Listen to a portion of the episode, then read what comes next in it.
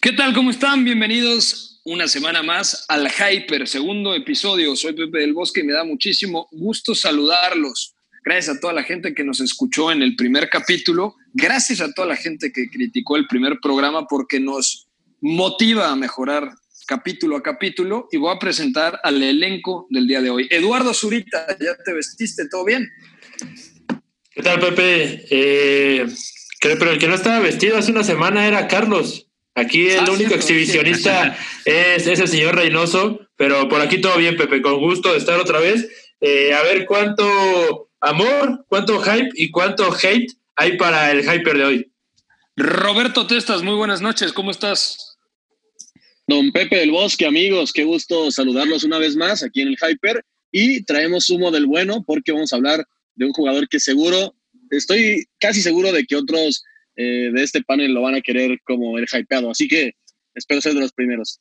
Hay mucha gente, Testas, que te quiere con el pelo de Condé, porque dicen que en tu comentario de la semana pasada dijiste únicamente cosas sobre el pelo de este zaguero francés que nos está gustando mucho, pero realmente no mencionaste nada de cómo juega o por qué te impresionó tanto.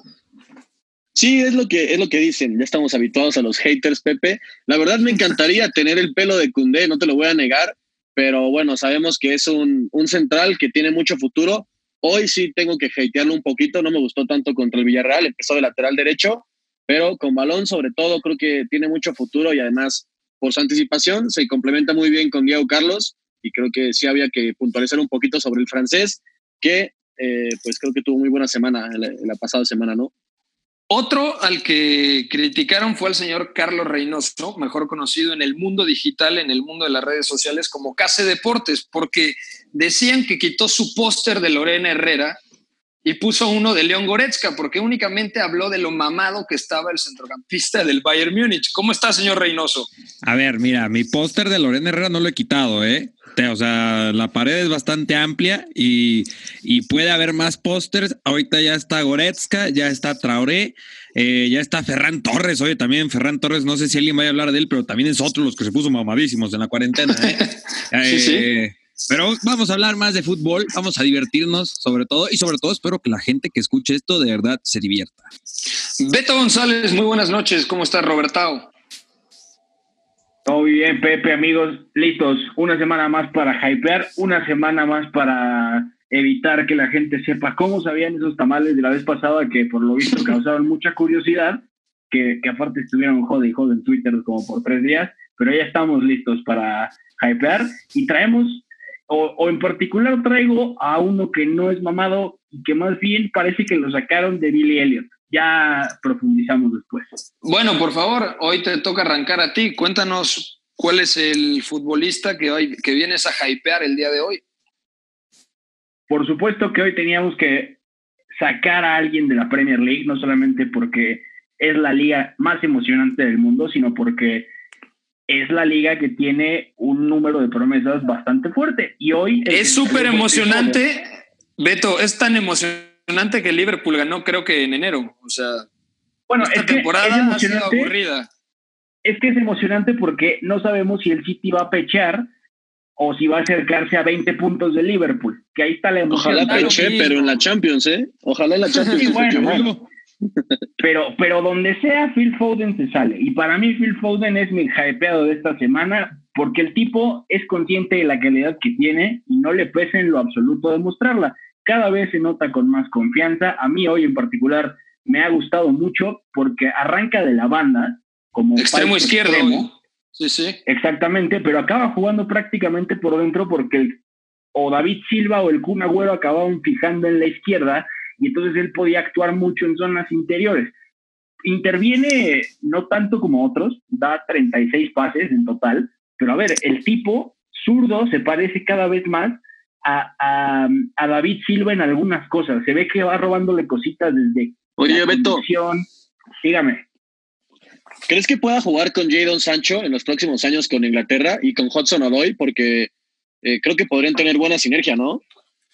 Fíjate, a Pepe, hace rato que hablé con él de Phil Foden, me tiró una, una un comentario que me pareció muy raro. Apúntele bien, ¿eh? Apúntele bien. Porque voy a quemarlo, señor del Bosque. Usted dijo que, que Phil Foden iba a ser mejor que Jadon Sancho y que se rieron de usted, pero para mí no es quien sea mejor, porque en realidad son distintos. Entonces, respondiéndote estas, creo que sí pueden jugar juntos, porque hacen cosas distintas. Foden puede partir de la banda, pero al final con Guardiola está aprendiendo mucho a ser un, un, un media punta, un interior más relacionado al juego entre líneas, que además de es que muy bien, tiene muy buen golpeo. o sea, Pepe, no se parecen. Yo creo que aunque la intención de Guardiola desde la primera vez que lo vio en la academia hasta cómo lo empezó poniendo sea el sustituto de David Silva, va Sí. a terminar jugando sus primeros años como extremo, como el día de hoy. No sé si, si en la izquierda o en la derecha, porque de hecho yo pocas veces lo había visto en la izquierda como el día de hoy, pero a mí me parece que, que tiene mucha agilidad y le falta cierta finura por dentro para aún hacer ya en esos momentos o la próxima temporada de David Silva. Yo creo que tal, tal cual como le pasó al chino, eh, sus primeros años va a alternar entre los carriles centrales y, el, y pegado a banda y probablemente poco a poco vaya agarrando el juego para después ser ese interior creativo, ¿no? Pero Puede ser. por bandas es muy aprovechable. Oye, ¿y sabes hecho- por qué creo que por bandas tiene también mucho sentido lo que están diciendo? A ver. Leroy Sané se va al Bayern Múnich. Claro, se le abre un hueco, ¿no? Si sale Sané, pues yo creo que pueden confiar también en Foden como extremo. Aunque Ahí yo está. sí creo que va a jugar más tiempo como interior que como extremo.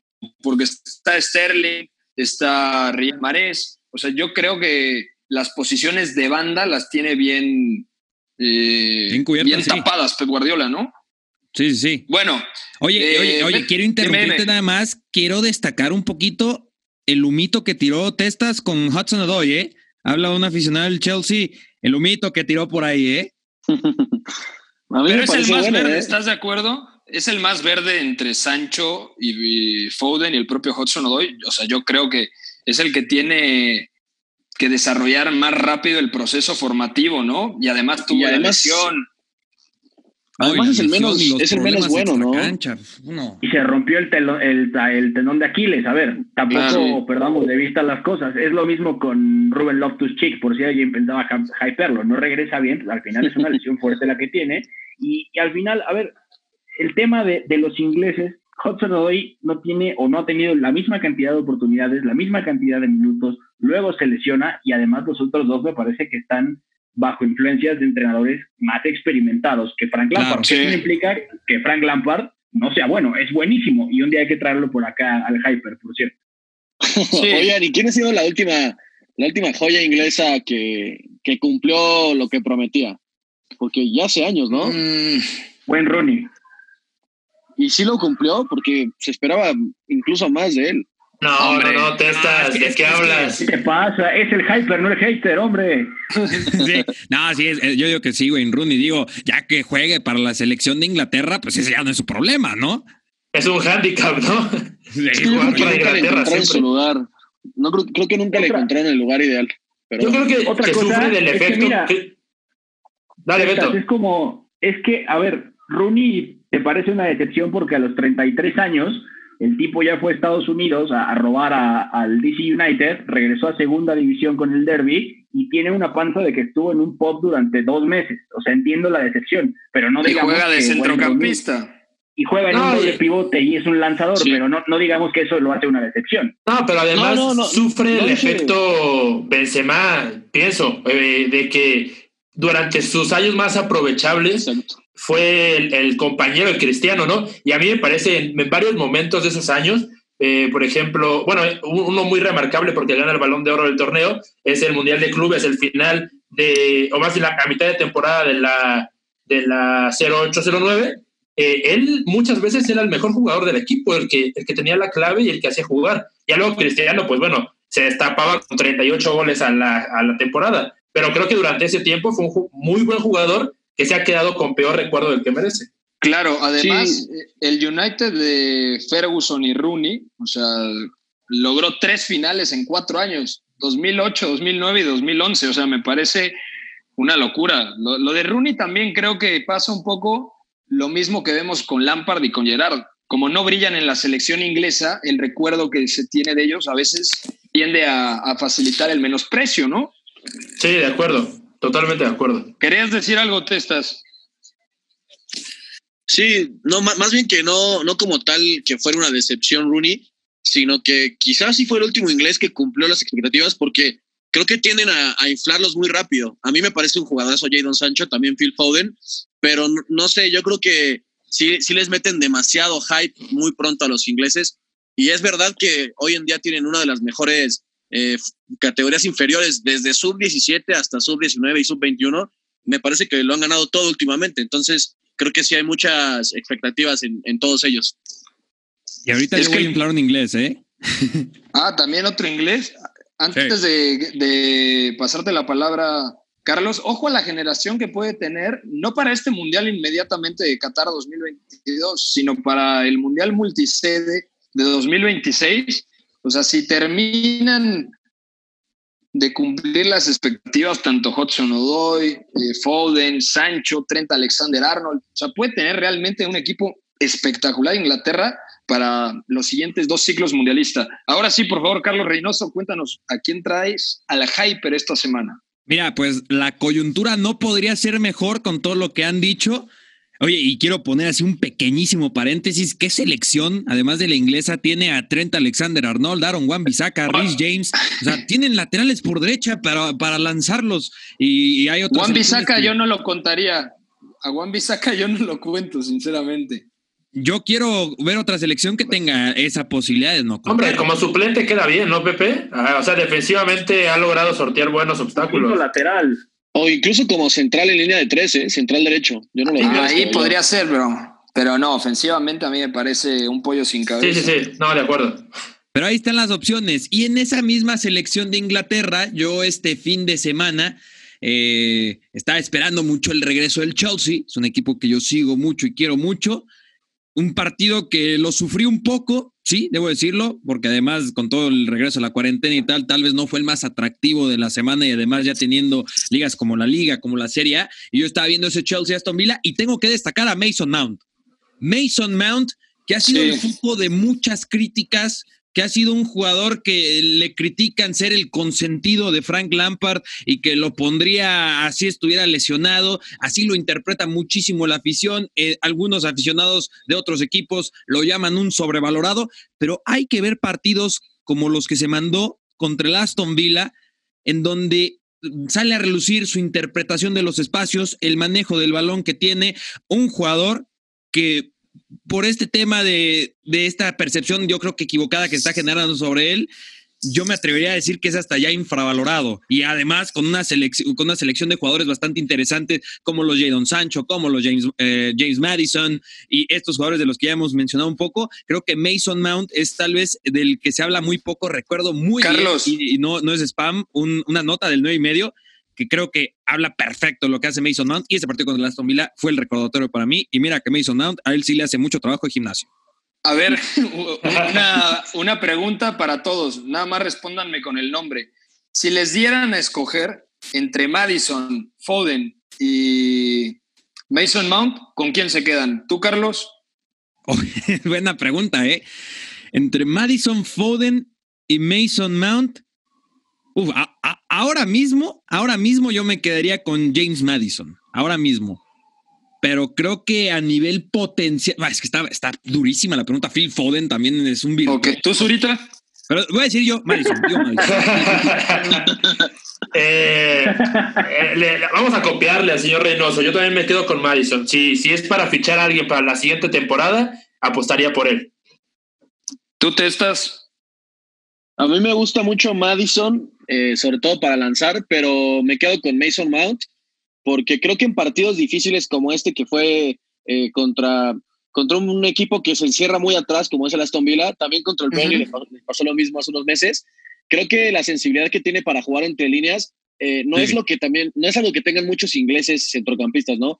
Yo creo que Madison no es tan asociativo como Mount y está mejorando su golpeo de balón también está interpretando mejor para centrar el segundo poste, que es una de las jugadas ganadoras del equipo. Entonces creo que me quedo con Mason Mount, mucho futuro ahí. Y por último, Beto González, ¿tú con quién te quedas? No puedo creer que no haya dicho que Phil Foden, y yo sostengo lo de Phil Foden, porque a ver, Estamos hablando de que está en el bicampeón de Inglaterra, un equipo que hizo 198 puntos. Está bajo la tutela, bajo el mando de Guardiola. Puede aprender del Chino Silva, puede aprender de De Bruyne, puede aprender de Bernardo, de Marés. Está infravaloradísimo el impacto que tiene ahora, sobre todo después de la, de la cuarentena. Incluso en, en 12 inicios de Premier tiene 11 goles producidos en la temporada, que no es tema menor. Y aparte, De acuerdo. está, está en un contexto súper ganador, en una pizarra súper competitiva que siempre genera ventajas y él también es parte de generar las ventajas, pero también tiene un impacto tremendo. Yo no puedo creer que no lo hayan dicho. Estoy indignado con ustedes. Ah, es me que también con me- con lo que Me ponen a mí de, de nueve en el, en el Manchester City y me, me hago pichichi. No, pero, pero a ver. Oye, ahora, el problema Foden- que tienen los tres, el, el común denominador que tienen los tres es que son ingleses. Ese es mi problema, ¿sabes? Como que, oh, no, no, no me puedo ilusionar con No, pero estos tres. confía. O sea, confía. Por ejemplo, a mí algo que me gusta mucho de Mason Mount es, número uno, la confianza que le está dando Lampard. Número Sí. dos, eh, a nivel interpretación, lectura de juego, creo que el chico es un elegido. Yo creo que es lo mejor, Pepe, eso, justamente. Ade- además, en el partido pasado, que juega en Golo Kanté de medio centro, algo raro, juega Kovacic como interior derecho y juega muy libre Mason Mount, pero muchas veces intercambiaba roles con Loftus Cheek.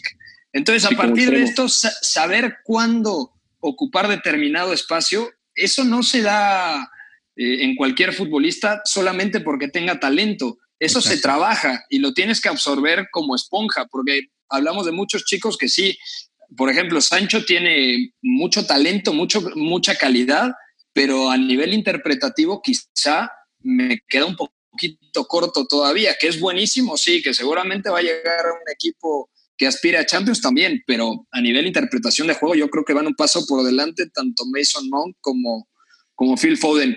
¿Algo más que quieras agregar de Mason Mount, mi querido Carlos Reynoso? Lo último, así como ya para resumir, y no se estarán de acuerdo conmigo, creo que la No forma en la está que. mamadísimo. No, no, no, no, no, creo que a Mason Mount le falta gimnasio, pero para ayer, ¿eh? Mason No, Mount parece que va en tercero de secundaria, mi Charlie.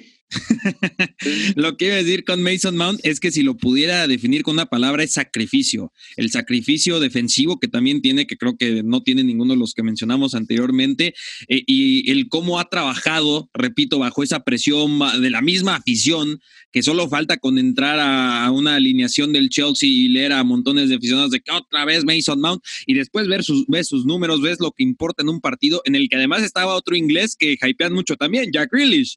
Y, y Claro. Realmente el que destacó fue Mason Mount. De acuerdo, que Grealish también es un buen jugador, pero primero tiene que dar el salto a un equipo quizá de, de mayor jerarquía, ¿no? Sí. Sin minimizar al Aston Villa. Perdonen a todos los aficionados del Aston Villa que siguen este podcast. O sea, lo sentimos muchísimo. Sé que son muchísimos, pero aún así, o sea, Y hay- que hay es un hay que equipo histórico. Pepe. Sí, Es sí, un sí, equipo sí. histórico. Si no mal ¿Tiene recuerdo, sí, Dos claro. Champions, tiene ¿no? Champions. Una. El que tiene Sí. dos es el Nottingham, Nottingham Forest. Forest. El Nottingham, claro, sí. Sí, la, la ganó en una temporada antes que el Hamburgo. Es decir, o- perdón, una después, ¿no? Mi- 1983. Ujú. Bueno, eh, Eduardo Zurita.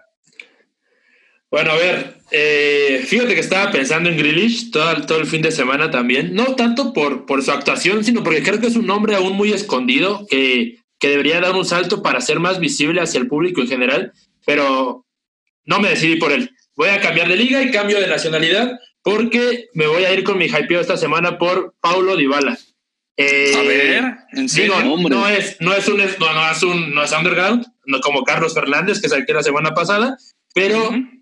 Me ha parecido que de, en la trayectoria de su carrera, desde que nace, ha tenido picos altos, picos muy bajos, y me parece que esta temporada lo ha hecho muy bien, en realidad, eh, incluso tenía su partido de, de- de este fin de semana, eh, por eso me salió el nombre, porque me parece que ahora ya se le infravalora mucho, porque tuvo un tiempo muy malo, y, y ahora mismo para mí la Juventus es el equipo de, de él. Cuando mejor yo veo que se puede juntar la Juventus, cuando mejor puede sacar un dominio contra sus rivales y por tanto también goles porque es muy productivo, eh, es cuando está Pablo Dybala sobre el campo. No sé qué opinan ustedes.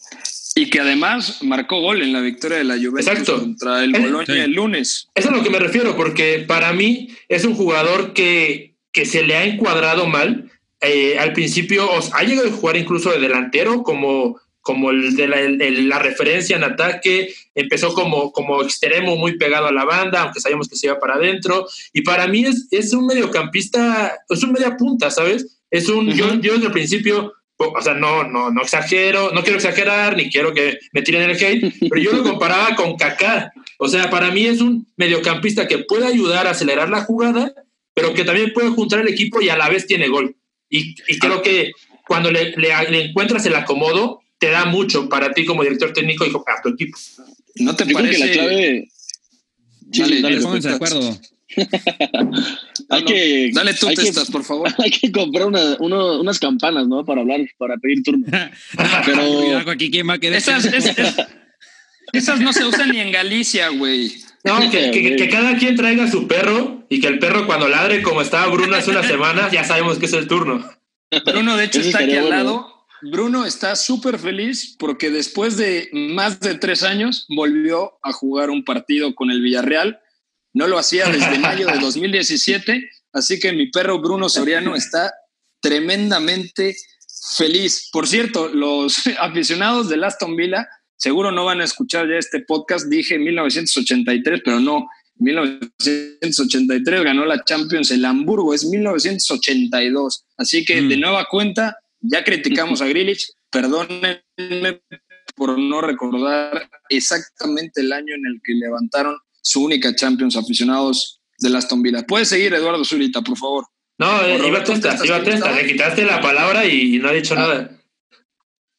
Ahí entendí el, problema, Pepe, pero yo, yo lo que decía de Paulo Dybala, creo que es un jugador que la clave de él hoy en día es que lo puedan, eh, le puedan permitir recibir cerca de la frontal del área, ¿no? Y activar su último pase y su golpeo. En ese sentido, creo que no sé, a mí la Juventus esta temporada no, no me parece uno de mis equipos favoritos. Creo que tiene muchas cosas por mejorar con Sarri.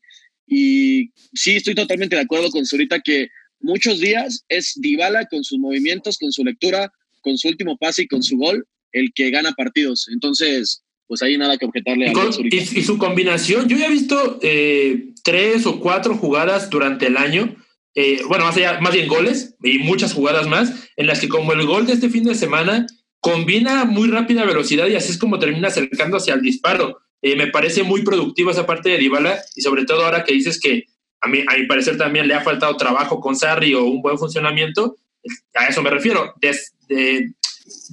digo, digamos, le da una salida a, la Juventus en los partidos que se les complica. Además, sus números son tremendos.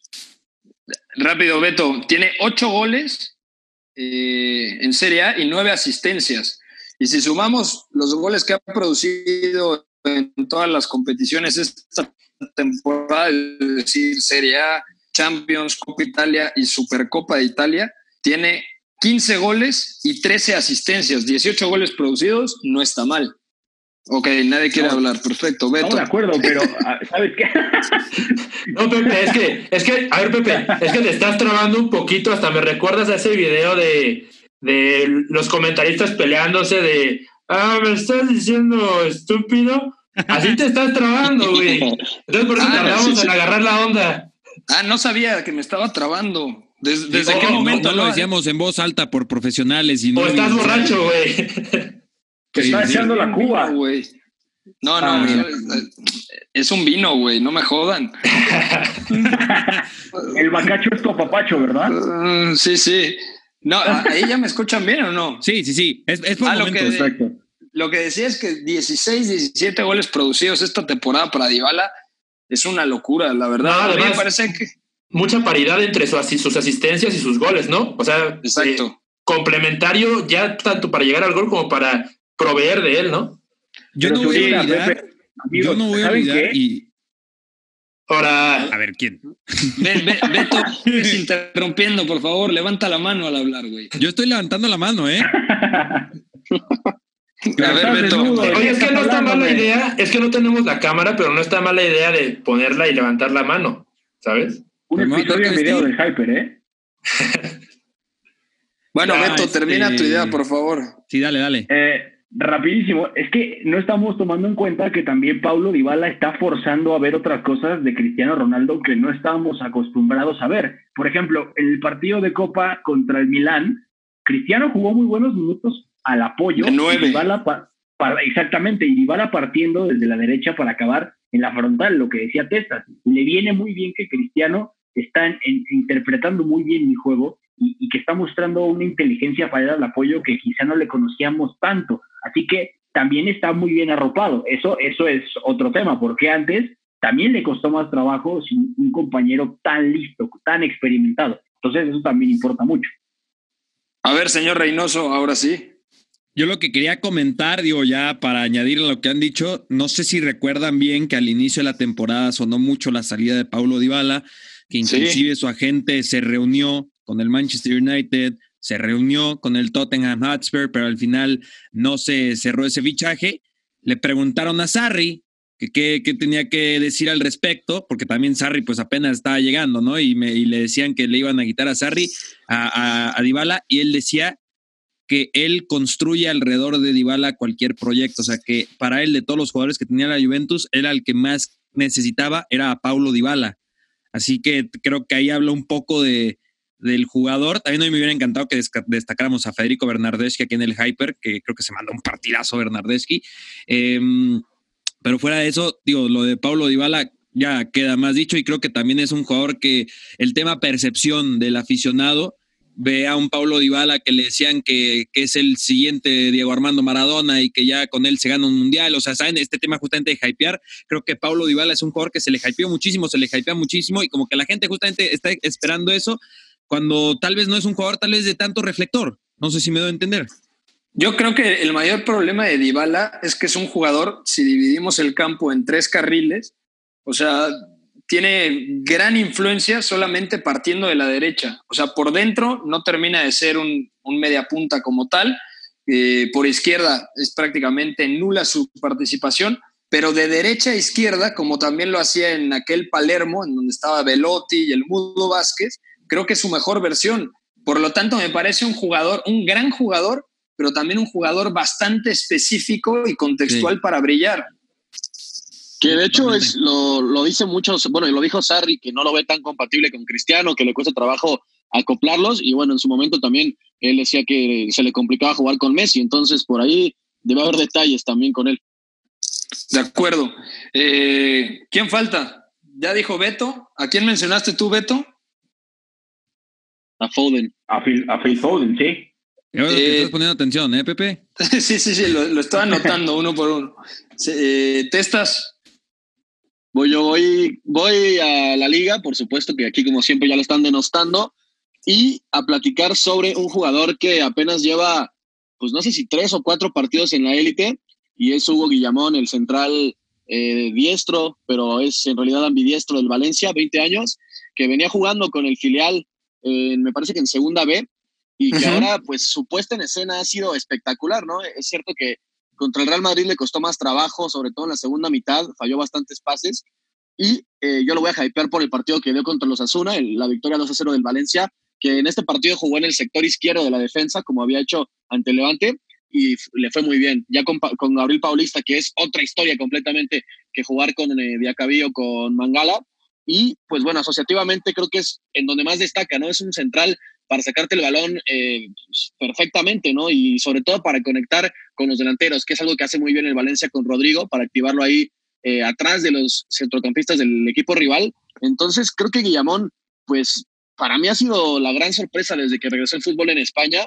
Este central que ya había jugado, por supuesto, con la selección española en categorías inferiores, campeón del Europeo Sub-17, subcampeón del Mundial Exacto. Sub-17, campeón del Europeo también eh, el año pasado, formando pareja con Eric García, que seguro lo conoce bien Beto del, del Manchester City. Entonces creo que es eso, un, un central ambidiestro con muy buena salida, que también eh, ha mostrado buena anticipación y, y, cierta lectura en espacios cortos, pero con el gran hándicap de que mide menos de un 80. ¿Creen que puede hacer carrera en Europa o no? Bueno, Yo creo que sí. Pero en élite. Mascherano, ¿cuánto medía jugando de central? Yo creo que depende del contexto, ¿no? Bueno, Medel, nada menos. A ver. ¿sabes? Sí, sí, Ah, pero es que, a ver si tiene un hándicap en lo físico, ¿no? O sea, creo que ahí le superan mucho, o sea, corre el riesgo de quedarse en un Diego Reyes, por decir algo. Creo que para buscarle esa, esa parte es muy fácil ganarle y así, y así fue como pasó este partido el fin de semana. Pero nadie es más malo que Diego Reyes ahorita. ah, sí, o sea, exageré un poco, pero. Saludos, eh, Diego. Es el tema, ¿no? un suscriptor menos. ¿eh? La verdad es que contra Levante se notó mucho, sobre todo contra Roger, que en duelos directos, jugando contra un equipo que te juega a buscar a los delanteros en, en balones aéreos, pues Guillamón sí, o sea, por más alto que tenga es muy, muy pequeño. O sea, realmente, pues ahí sí eh, está como Mason Mount, ¿no? Aparte de que le falta gimnasio, le falta altura. Entonces, pues creo que eso puede ser un hándicap. Por eso yo había pensado que quizá podría jugar, algún, alguna vez ya jugó como lateral derecho, dependiendo del contexto igual. O ha jugado de medio centro. Central. A Osorio no le gustaría ponerlo de lateral derecho, ¿eh? Como Medel. Sí, como medio centro es como yo también lo vería, pero no sé, es, es un jugador muy joven todavía. Es que con 1.78 Zurita en México no sería bajito. Ah, eso Pero bueno, sí. No, no, medir 1.78 en México es, es como, hombre, es como ser como Gulliver, ¿sabes? Entonces, tampoco. Pero puede, puede ser un central de 1.78 y dominar muchos registros. Me parece que la estatura no es un problema mientras él logre paliar sus deficiencias técnicas, tácticas, que todavía hay que medirlo. Es, es pronto, o sea, vamos, hay, hay que ir con calma. Digo, Es que yo creo que- 80. ¿No, ¿No pusiste atención? El, el- ha de seguir en crecimiento, ¿no? Hay que preguntarle si toma Danonino, porque sí está importante que llegue al 1.80 mínimo. Oye, dato ese patrocinio de? Un dato- Mándale. Dale, dale. ¿Qué quería preguntar? ¿Testas, No, testas se, No, fue, yo- se yo- desconectó? no, pensaba que estaba hablando qué hace, pero no. no Ah, ya- yo iba, a decir, dijo yo iba a nada. decir que un dato con Guillamón es que termina contrato este mismo año, ¿eh? O sea, va- queda Uf. libre. Queda libre Guillamón. Es que yo ¿Dónde les creo que puede. A mí me gustaría verlo en un proyecto claramente en donde el equipo, eh, en donde juegue, tenga que llevar la iniciativa. O sea, tiene un pase vertical que es una locura. O sea, creo que Dani Parejo va a salir beneficiado, Rodrigo Moreno va a salir beneficiado. O sea, O sea, pero, sobre todo el- Parejo, pero en el ¿eh? Valencia, ¿te gustaría seguirlo viendo? Sí, por lo menos una temporada más. Ahora, el tema es si se va libre, que se vaya a un equipo que tiene que dominar en campo rival. Por ejemplo, no sé, te voy a decir, Exacto. el Bayer Leverkusen de Peter Boss. Imagínate una central al lado de Tapsova, que también Uf. tiene buena salida, pero es veloz el burkinés. O sea, yo creo que podría ser muy complementario. Y O que ayudaría- ayudaría en el tema aéreo también ahí, ¿no? O sea, los duelos los buscaría Tapsova, por ejemplo. Ándale. Lo malo con Guillamón a, a espacios largos es que yo no, no lo vi tan seguro. Sobre todo lo vi seguro cuando estaba contra su área. Ahí tiene una anticipación muy buena y es un jugador con buen timing, pero no sé qué tanto le pueda pesar eh, no, no tener una zancada tan amplia y no ser tan rápido tampoco, porque no lo veo como un jugador ex- especialmente veloz. Entonces Pero lento sería- lo ves. sería bueno verlo. Yo, No, no, lento, pero no, yo tampoco lo veo lento. Más bien es un jugador ágil porque por lo mismo de la altura, pero no lo veo tampoco como dominante a campo abierto. eso- A eso iba. Entonces te estás, digo, con todo lo que están diciendo, estás vendiendo humo, ¿no? Suena a un central promedio. No, no, no. No, a ver, es un central que con 20 años, a ver, si tú te plantaras en tus tres primeros partidos y haces los partidos que dio Guillamón, yo pago por ti 20 millones de euros, que hace, así te lo digo. No, el, el canal de Case vale más de 20 millones de euros. Testas. Ah, no me extraña, ¿eh? Sí te, sí te creo. De, de hecho, deberías en fichar a 400 Guillamón. ¿eh? millones. no sé, a mí me entusiasma mucho porque A mí también me gusta. es un elegido en el, en el pase, en la visión de campo. Creo que tiene buena lectura eh, defendiendo su área. Creo que a campo abierto no es eh, tan débil como dice Testas. De hecho, en el pasado europeo, donde termina cam- eh, siendo campeón, me parece que estuvo bastante correcto. Pero claro, hay que decir que es su primera temporada en primera división. O sea, hay que llevarlo con cautela, ¿no? Eso. Y sus primeros partidos, aparte, ¿no? Sí, O sea, sí, Sí, temporada. O sea, para los primeros De hecho, partidos me parece buen hype y, y con buen futuro. Eso sí, eso sí. Sí, de hecho Sí, jugó unos minutos contra la Real antes del parón y ya el primer partido como titular fue ahora con, con el muerto de Diacabí contra el Levante. De acuerdo. Yo No, voy a cerrar. salió contra el Madrid, ¿no? Ah, no, ¿Cómo? no, pero ya, ya después del parón. Ah, ah, ok, ok, ok. Sí, de Sí, hecho, o sea, el primer tiempo contra el Madrid el primer tiempo contra el Madrid juega realmente bien. Sí. A, mí me encantó. Luego, bueno, se la desmata al Valencia con los cambios. Pero... De hecho, hay un matiz interesante, Pepe, perdón, y es que jugó dos partidos en el sector izquierdo y uno en el derecho. O sea, es un. Exacto. en ese sentido es ambidiestro y, te permite pues, variar mucho. Y yo creo, yo creo que es una muy buena pareja para Gabriel Paulista, que además es mucho más fuerte en el área y, tiene mucho juego aéreo. Y además eh, se van a complementar bien porque creo que veo más cómodo a Guillamón, aunque sea diestro, eh, jugando en el perfil izquierdo. Yo te lo digo así, sería titular en, en, la saga del Chelsea como está el equipo de Stanford Bridge. no, sí, de sin duda. O sea, para cerrar esta lista eh, que hemos mencionado, Beto, ¿tú con quién te quedaste? Con Phil Foden. Foden. Zurita dijo. Por tercera vez. Eh, yo, Pablo Dybala. Pablo Dybala. Me, ya apúntalos, mucho. Sí, ya, ya estoy en eso. Eh, Una atención a eh, Hugo, Hugo Guillamón. Y el señor de Mason Mount. Mason Mount. Yo me iba a quedar con otro jugador del Chelsea, pero para cambiar, no diré en Golo Kanté, que me parece que hace un partido bastante bueno jugando como medio centro, pero además hay que contextualizar, el Aston Villa no presionaba en Golo Kanté porque estaba constantemente en repliegue. Hay que ver a Engolo Kanté de medio centro en un contexto en donde lo aprieten, porque Engolo Kanté muy pocas veces a lo largo de su vida había jugado de medio centro, casi siempre, por ejemplo, al lado de eh, Drinkwater, era doble pivote y realmente eh, era el que presionaba y el más estático era Drinkwater.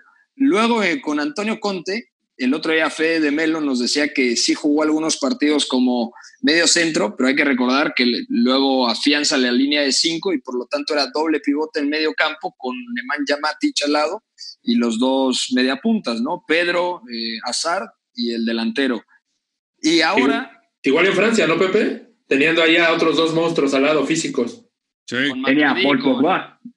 Claro que la selección francesa es todavía más contextual porque era un equipo sumamente vertical. Nadie haya, haya hypeado a Paul Pogba, ¿eh? Que jugó bien, de acuerdo.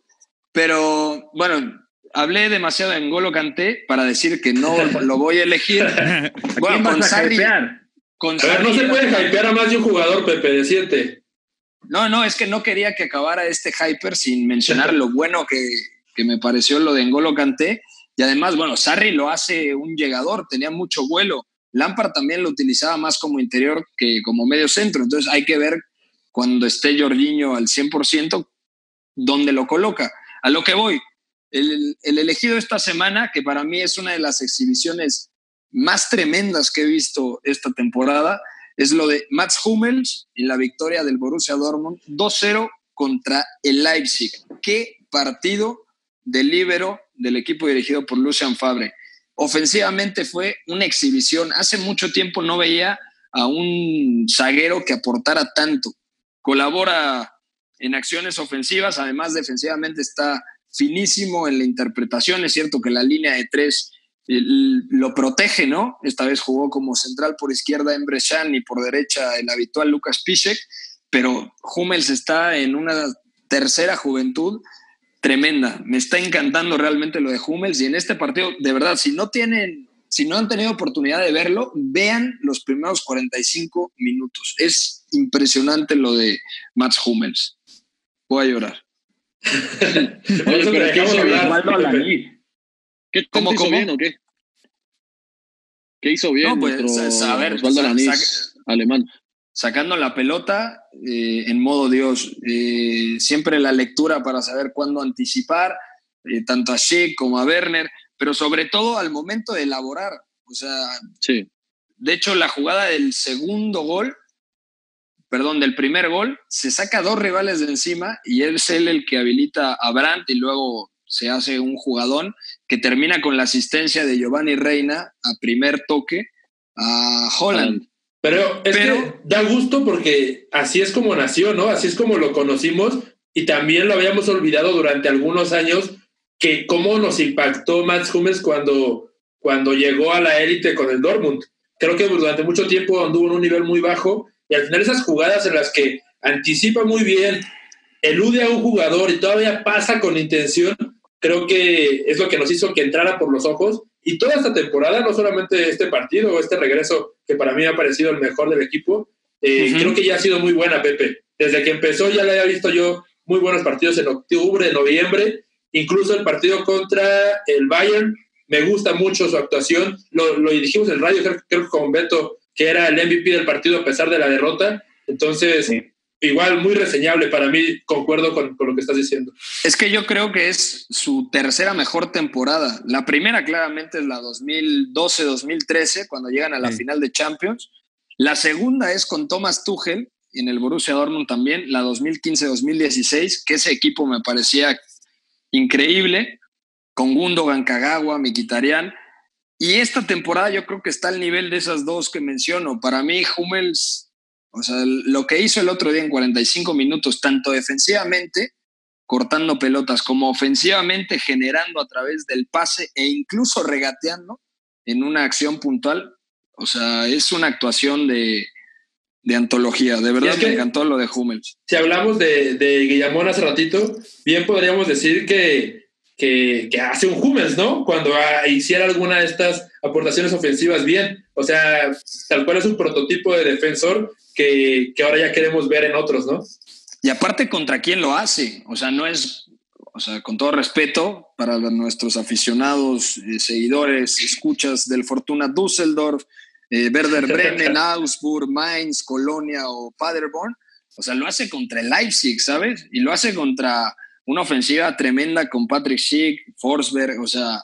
Eh, y una Werner. presión, la pre, o sea, la presión que también hace Nagelsmann, que es de las mejores, ¿no? La, de la contrapresión de, de Leipzig, que es un equipo incómodo para sacar el balón. Sí, a mí, a mí me, me encantó, de verdad, me parece, si me dicen, ¿de qué te vas a acordar?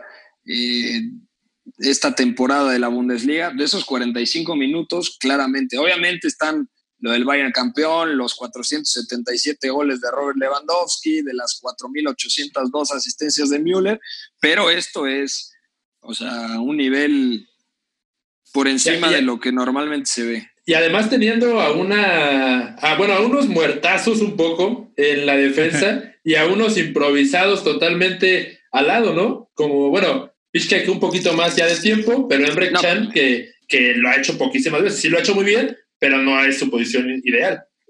Eso que lo van a renovar clave, ¿eh? un año más, sí. A Piszczek lo van Ojalá, a renovar pero... un año más por lo bien que, que, lo ha hecho. Y que también está mamadísimo, cabe destacar. Pero, a sí, ver, sí. lo de Hummels tiene mucho más mérito justo por lo que dice Zulita, porque el, el Dortmund es un equipo que ha atacado mejor a través de el paso al 3-4-3 a finales del año pasado, pero sigue defendiendo mal y entre líneas defiende mal y también la transición defensiva la hace bastante mal. Entonces, el mérito del segundo semestre de Hummels es grandísimo precisamente por eso, porque es un equipo que colectivamente no le da demasiado como para, para arroparlo tan bien cuando el equipo tiene que defender. Entonces destaca mucho más saliendo a anticipar, a interpretar envíos, a cortar sí. peligro. Es, es mucho más meritorio y la verdad, ¿a qué costo también lo ha hecho Matt Hummels, no? Tuvo que salir del Bayern Múnich, se cayó de la selección alemana, lo humilló al Chucky Lozano, gracias al cielo, pero después se recupera y con un entrenador que tampoco le da mucho en, en fases defensivas, hace esto. Entonces, es una buena forma de volver y de ponerlo en perspectiva. Que ojo que echando un poquito de hate, todo empieza con, con la humillación que le hace Messi en la final de la Copa del Mundo, ¿eh? que nadie habla de eso y es para ver el partidito de Messi cansadísimo contra el mejor Gómez de la vida y las arrastradas sí. que le dio ese día, ¿eh? Ahí está Bruno, ahí está Bruno Soriano, súper emocionado por su regreso. Con lágrimas, creo, ¿no? que sí. creo que Bruno es anti-Messi, ¿eh? Nada más hablaron de él. Sí, es lo que te iba a decir. Bravo, sí, sí. Déjame, lo voy a abrazar entonces. bueno, ya nos vamos a ir, mi querido Roberto Testas. Te mandamos un fuerte abrazo. Nos escuchamos el próximo lunes. Gracias a toda la gente que, que nos ha recomendado. Les mandamos un fuerte abrazo, Testas. Abrazo, gracias Pepe. Nos vemos la próxima semana. Beto González, muy buenas. Buenas amigos, abrazo y gracias por otro episodio del Hyper. ¿Estás tomado, Beto? ¿Todo bien? ¿Qué pasó? Todo bien, amigo. Todo oh, ok, bien. perfecto. Eh, Eduardo Zurita, muy buenas. Pepe, nos vemos. Por ahí hay que poner como una encuestita, ¿no? O algo para que apoyen a, a uno de nuestros hypeados. A ver qué eh, les chido parece. eso es, estaría muy chido. Órale, me late. Hay, que decirle, hay que decirle al patrón, al hyper, que, que lo haga. Mi, Exactamente. mi querido Sí, Carlos buena Reynoso, te mandamos un fuerte abrazo. El abrazo también para ustedes con nuestra respectiva máscara contra humo y vamos a seguir aquí cada semana. Quítense el antifaz. Esto fue el hyper. Bye bye.